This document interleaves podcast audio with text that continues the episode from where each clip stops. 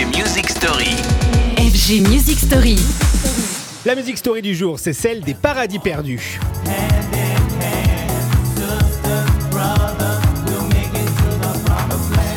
Semaine pour se replonger dans ces lieux mythiques qu'on ne pourra ni vous, ni moi, ni personne plus jamais fréquenter ces dance floors oubliés mais qui ont marqué l'histoire de l'électro.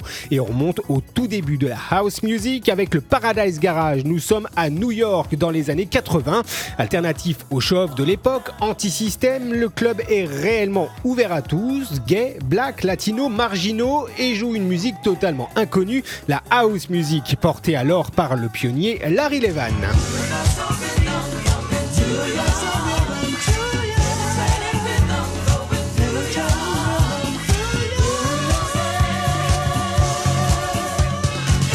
En accueillant tout le monde, le Paradise Garage fut d'abord un refuge, l'endroit où danser, quelle que soit sa sexualité, sa couleur de peau. Et nous sommes, je le rappelle, au tout début des années 80, donc c'est réellement innovant. Le Paradise Garage incarne ses valeurs, cet ADN propre à la culture club et qui fait aujourd'hui la fierté des musiques électroniques. L'endroit sera également un lieu d'innovation et verra naître le garage, cette house chantée, gospelisée, popularisée notamment par les Masters at Work.